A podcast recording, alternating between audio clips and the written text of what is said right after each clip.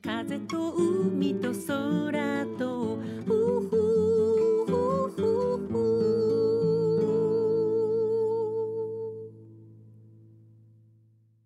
皆さんおはようございます。エポ風と海と空との時間がやってまいりました。昨日行われたガンガラーの谷ケーブカフェでのアクアノームにいらしてくださった皆様本当にありがとうございます。沖縄県外からもたくさんの方がいらしていたと知って本当に嬉しく思いました。皆さんありがとうございます。ちょっと早めですけどね。2023年私の歌い納めとなりました。ここから先は来年のリリースに向けてレコーディングの再開となります。今日はたくさんの方からメッセージをいただいていますのでメッセージを中心にご紹介していきますね。まず最初の方は神奈川県海老名市にお住まいのラジオネームポンタさんからです。ありがとうございます。エポさんはじめまして。神奈川県から拝聴しています。私は子育てを終えて自分の時間が増えたことで全国のラジオ番組をラジコで聞くようになりこちらの番組を見つけました。私は故郷の北海道函館市の FM イルカという番組のリスナーでそちらでは今週エポさんの楽曲を1週間にわたって特集していました。うふふふを聞いて青春の思い出がよみがえり番組にメッセージを送ったところパーソナリティさんが山下達郎さんや竹内まりやさんとのお話をしてくださったのもファンとして嬉しかったです。もしよろしければ達郎さんがバックコーラスで参加またはカバーしたエポさんの曲を流していただけないでしょうか。これからもエポさんの爽やかなお声を沖縄の空気を感じながら毎週聞きたいと思います。ポンタさんありがとうございます。子育てが終わられたんですね。親になられる人は本当に偉い。私は尊敬しています。ラジコで見つけてくださったんですね。すごく嬉しいです。結構そういう方この頃たくさんいらしてこの番組は FM 沖縄の番組ですが全国の皆さんがこのようにね番組を聞いてくださってると思うととても嬉しいです。今後ともどうぞよろしくお願いいたします。あなたがありのままの自分でいられる時間。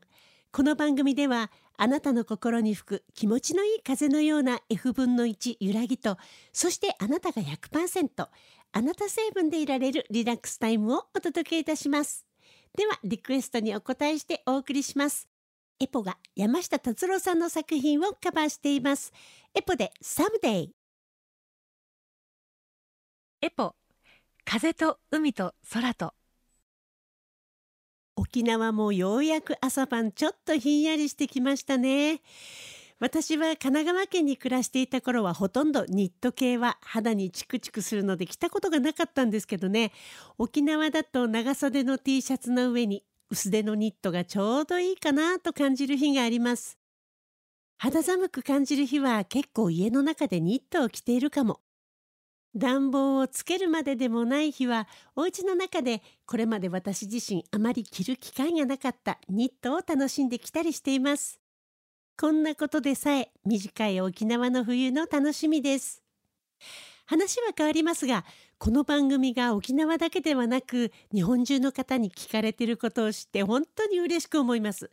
もっともっとたくさんの人に番組を通じて幸せをお届けできるようにスタッフと一緒にこれからも楽しんで番組を作っていきたいと思っていますのでどうぞよろしくお願いいたします。特にお悩み相談コーナーへのメッセージは大歓迎ですよ。悩めるあなたを私エポが応援します。さて次の方です。大阪府池田市にお住まいのラジオネームよっしゃんさん。エポさんおはようございます。先日はお便りが採用されて嬉しかったです。ありがとうございました。私の故郷は愛媛県です。今でこそ愛媛県出身の芸能人は多数いますが私の子供の頃は愛媛のスターといえば高見千佳さんぐらいでした。そんな高見千佳さんを歌手としてメジャーにされたのは間違いなくエポさんだと思っていますヒットした唇ヌードはエポさん提供の作品でしたよね高見千佳さんを歌手としてスターにしてくださりありがとうございましたそんな高見千佳さん政治家として活躍しようとしていた矢先お亡くなりになりましたね。まもなく一周期ですね。そんな高見千佳さんを忍んで、エポさんが提供された唇ヌード聞かせていただけませんか？よろしくお願いします。あ、そういえば高見千佳さんも沖縄に住んでおられましたね。とのことです。吉田さん、いつもありがとうございます。高見千佳さん、沖縄でお会いしたことありますよ。唇ヌードは確か資生堂の化粧品の CM のために書き下ろした作品だったと思います。大きな志を持って社会活動をされていましたが、ご病気で天国に行かれてしまいましたね。本当に残念でした。まもなく一周期になるんですね。それでは、天国にいらっしゃる高見千佳さんにも聞いていただきましょう。エポが書き下ろしたこの曲、高見千佳さんで唇ヌード。エポ、風と海と空と。さあ、どんどんご紹介していきますよ。次の方です。福岡にお住まいのラジオネーム、きみこさんからです。ありがとうございます。エポさん、こんにちは。福岡から毎週聞いています。先日のお悩み相談の自己愛性人格障害。まるで私の悩みのようでメッセージしていただいた方とエポさん、本当にありがとうございました。すごく納得できました。エポさんのお話99.9%くらいその人に当てはまっていてそういうことでこの人はこんな行動や言動をしてしまうんだって。下手な占い師より当たってて目の前の霧が晴れたようでした。放送があった23日前も2日続けて職場で私がターゲットとなってしまい本当につらかったんです。放送の翌日、エポさんの言葉やネットで調べた自己愛性人格障害をまとめて、上司にパワハラを受けていると訴えました。それで何かが変わるとは言えませんが、気持ち的にすっきりしました。ターゲットは私だけではなく、周りの5人です。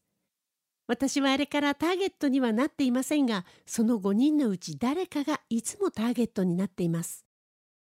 エポさんの言葉のように人が羨むぐらい私は幸せになるって思っています。今の私の癒しはバスタイムです。沖縄の塩とクレイを入れたバスタブに入り、同じく塩とクレイと月桃水を混ぜて顔のパック。究極のリラックスタイムです。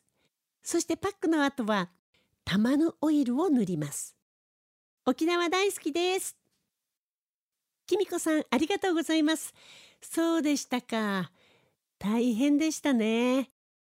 でも、きみこさんが自尊心を失わず、自分に対してセルフケアができているということはとっても素敵なことです。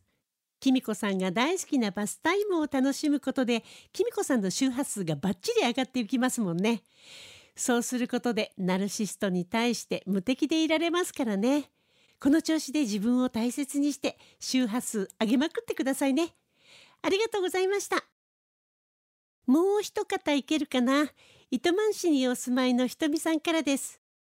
エポさん、こんにちは。日曜日はゆっくり起きてゆっくり家事をしての流れでエポさんの風と海と空とが始まるのが私にとって至福の時となっています。80年代に社会人になりたての頃初めての一人暮らしでエポさんの曲を聴いてなんとか頑張っていました。今でもエポさんを聴くと当時を思い出して胸がキュッとなります。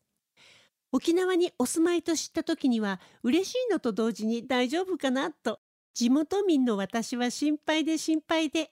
ですが長すぎる夏も台風も沖縄の文化をも楽しんでくださってるようなご様子にほっとしています。